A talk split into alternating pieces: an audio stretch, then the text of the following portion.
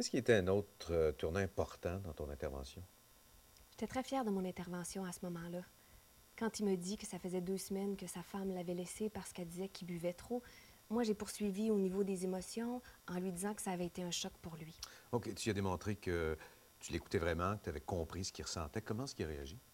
Il a poursuivi en exprimant ce qu'il ressentait suite à leur rupture. Par le passé, tu te souviens, j'avais toujours tendance à aller dans le contenu sans prendre le temps de m'attarder suffisamment aux émotions ressenties. Qu'est-ce que tu penses que tu aurais dit à ce moment-là? J'aurais mis l'accent sur la consommation sans m'attarder à sa souffrance, à la perte affective qu'il était en train de vivre. Ça fait deux semaines que c'est arrivé. Elle me demandait de m'en aller, elle était de moi. Elle disait que je buvais trop. Qu'est-ce que vous buvez? Surtout de la bière. Un peu de vin, mais surtout de la bière. Euh, combien de consommations buvez-vous chaque jour? Ça dépend. Des fois trois, quatre, des fois plus.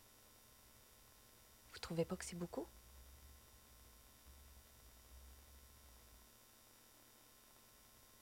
On a constaté ensemble qu'au lieu de se confier, la personne devenait plus défensive. C'est vrai. J'arrivais pas à prendre contact véritablement avec la personne, puis c'était difficile de créer une alliance thérapeutique, comme tu dis.